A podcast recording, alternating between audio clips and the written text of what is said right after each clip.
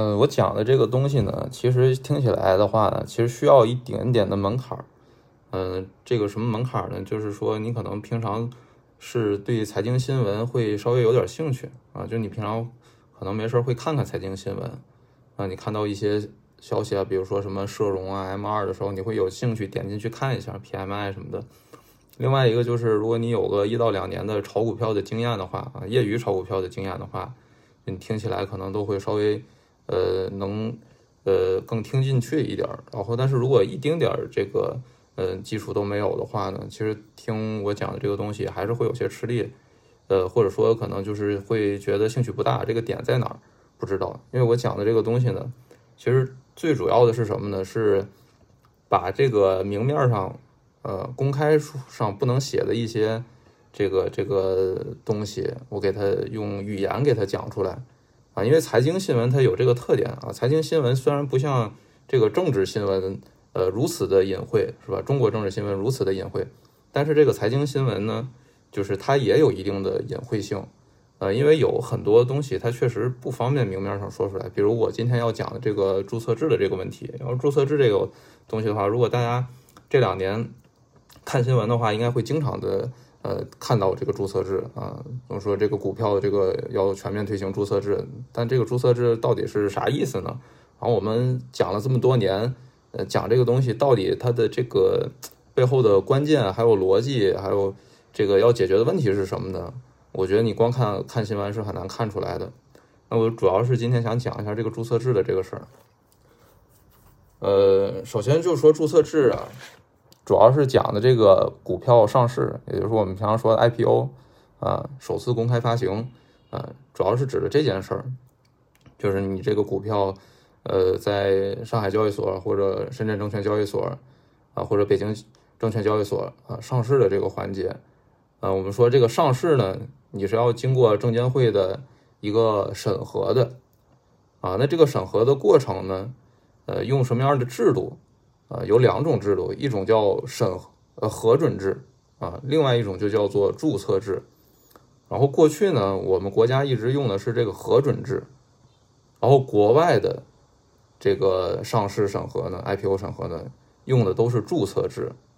然后所以说，我们以前经常说，我们要把我们的核准制要改革成像国外呃发达国家资本市场看齐，呃，要改成注册制。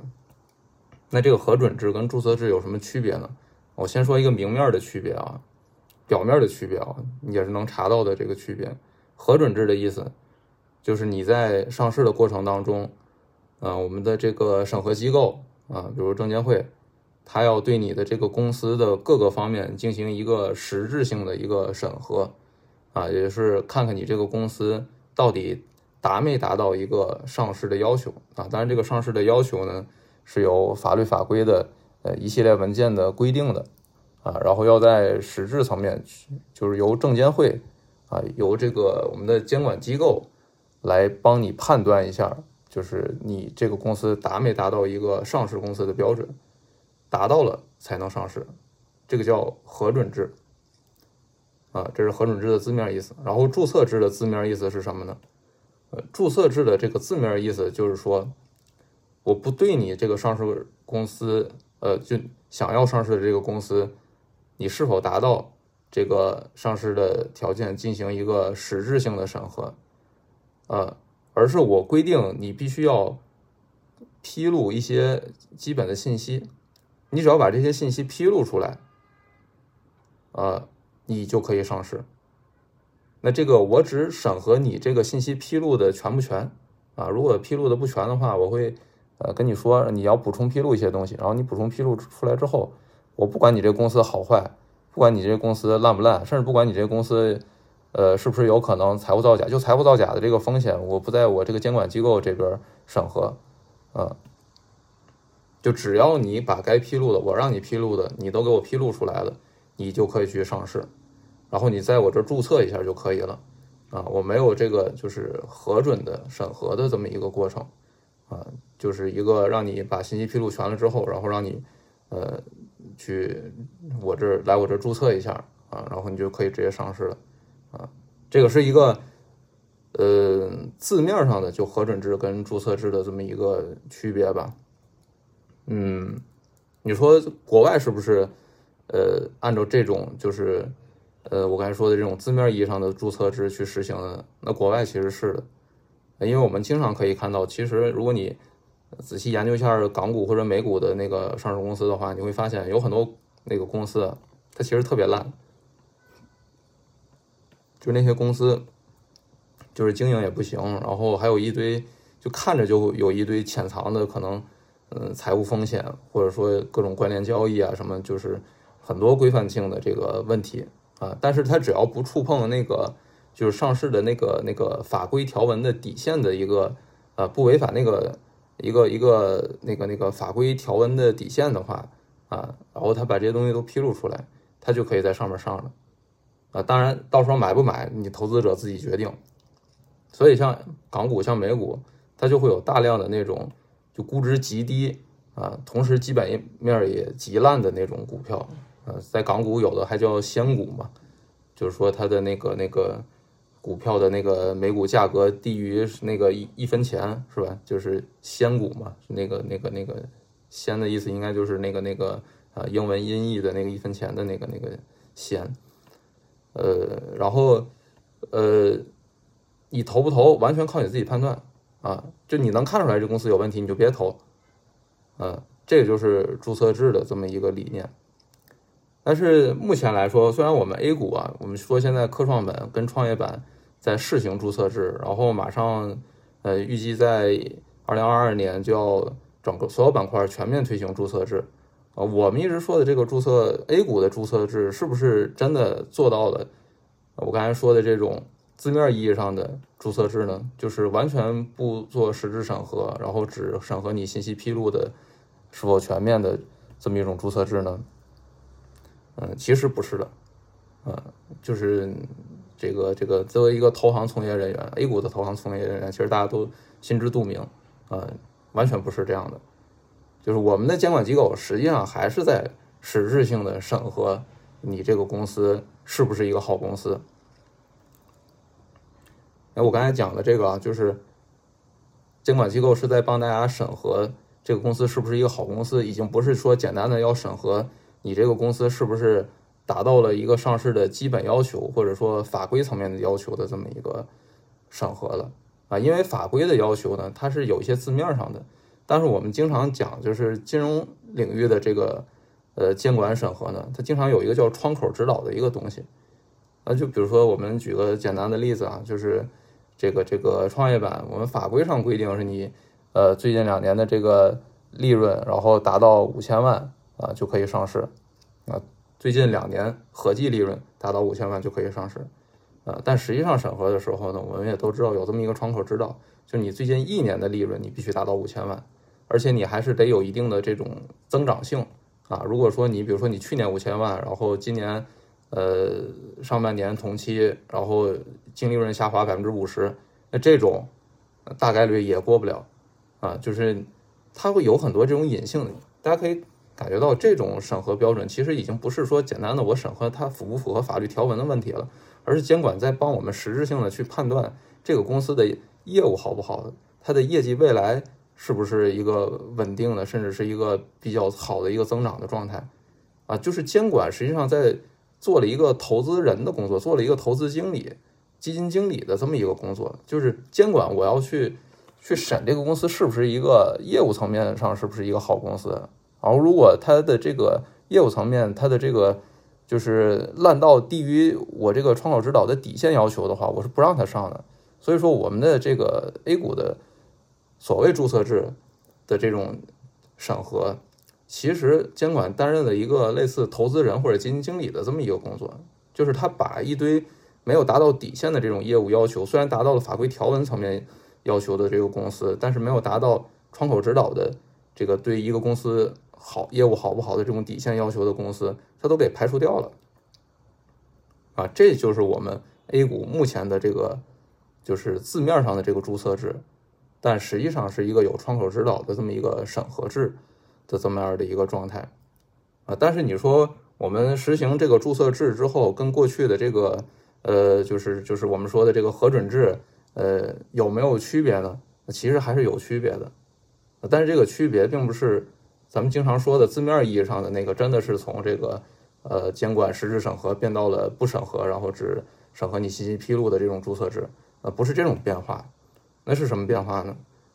是以前的这个核准制下，就是动不动 IPO 就直接不让上了，就直接就彻底就关门了啊！我们是说这 IPO 有这个关门现象。就是说，以前我们这股市一旦大跌，那监管就会有很大的这种维稳压力。它一个维稳压力的一个解决方案呢，之一就是不让新股上市。因为你如果有新股上市的话，你会稀释这个市场的资金，因为很多这个买入的资金你都要去打新嘛，或者说你要去把资金分给这些新上市的这个 A 股，去买他们的股票，这样会害怕这个股市会进一步的下跌。所以过去每次到熊市的时候，基本上都是伴随着 IPO 审审核的暂停。那这样的话，那个企业啊，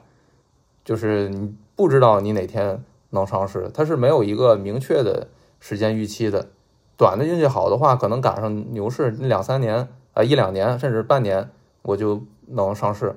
呃，但有的倒霉的，那真的是十多年都都没上市。就每次到了快审的时候，然后哐，它就。来个熊市，然后 IPO 暂停，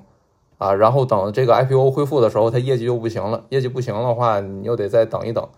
啊，就找各种方式去拖，呃，然后这个等它业绩好了的时候呢，马上又要上会了，然后哐又来个熊市，然后又暂停了，就反反复复，就这种情况，十年的这个上市没上成的这个都是有的，啊，我们见过这种，就是有的律师啊，实习的时候就去。做一个公司的这个上市的业务，然后这个律师后来都做到合伙人了，这个公司还没上市呢，啊，这种情况以前非常多，就是导致了这么一个，就是监管审核的一种随意性较大，就过去的核准制，啊，那我们现在实行全面呃实行这个注册制之后呢，至少这个问题解决了，啊，就是说现在的这个呃 IPO 呃基本明确了，已经不会再随便暂停了。啊，而且我们目前也看到了，即使从二一年到今年这个股市不太好的这么一个周期，呃，监管还是坚持下来了，没有把这个 IPO 暂停掉。所以我们基本可以比较明确，就是说 IPO 在注册在中国的 IPO 注册制的这个呃制度下呢，它至少它的这个审核的预期比较明确了，就是我每年我不管你市场怎么样，我都正常的去审核。这样的话，可能每年就是上那么几百家的企业，大家都有一个明确的预期。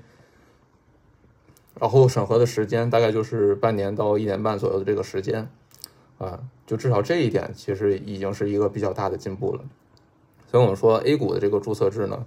它的这个呃从核准制到注册制，并不是像我们总说的那个字面意义上的啊，外面新闻总能看到的，说是真的以呃信息披露为核心的这种转向呃注册制，然后跟国外看齐，呃，其实不是这样的。呃，我们现在所说的注册制呢，是呃实质上的改变，就是说 IPO 不会再随便暂停了啊，就是这个区别。嗯，那整个咱们国家资本市场里有没有真的实行注册制的呢？其实也有，就是新三板啊，大家可以看到新三板是在呃之前一五年之后大爆发，然后短短几年上了有上万家企业，然后这些企业。大家想想也能知道，就是肯定不会都是好企业，呃，然后我们在这个做新三板项目的时候呢，发现它的这个审核也确实是以信息披露为导向，啊，就即使再烂再有问题的企业，它也其实不会实质性的去卡你，只要你符合一个法规的底线的要求，然后到时候把监管要求的信息披露的任务完成，你就可以上。那当然最后也导致了新三板上有大量的嗯比较烂的这个企业啊，然后最后把这个流动性。都给什么什么，呃，可以说就给就给稀释没了。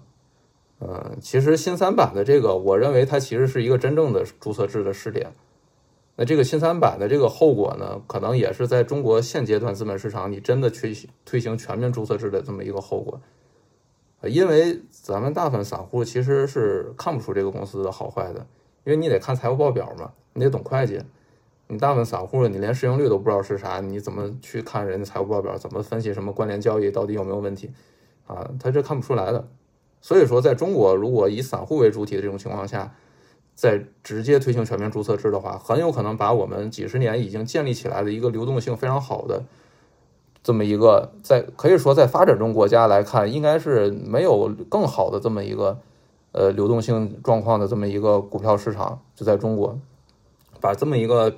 相对比较好的这么一个市场，流动性比较充裕的这么一个市场，给它搞搞垮，嗯，有可能会有这样的风险，嗯，所以我认为就是咱们的这个资本市场改革，包括这个注册制改革。也是体现了咱们国家的这种，呃，一贯的这种比较渐进式的这么一种改革的风格。就大家其实也不需要抱怨，就说我们没有实行这个正真正的注册制啊，因为我们其实，在新三板实质上已经在试点实行真的注册制了。但是实行真的注册制之后，发现现阶段我国的这个投资者能力是不具备承接真的全面注册制的这个能力的。